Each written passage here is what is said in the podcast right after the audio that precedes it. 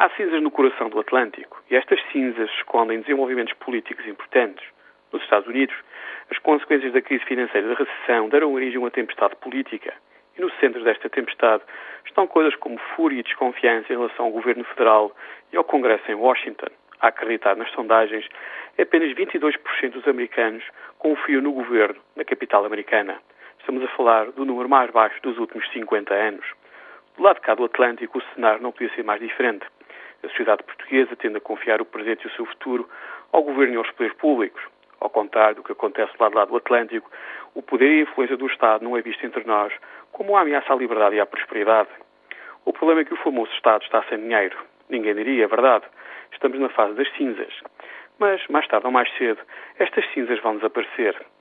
Será que não era melhor começar a pensar a sério no que é que um Estado bastante custo do ponto de vista dos recursos financeiros significa para o futuro do país?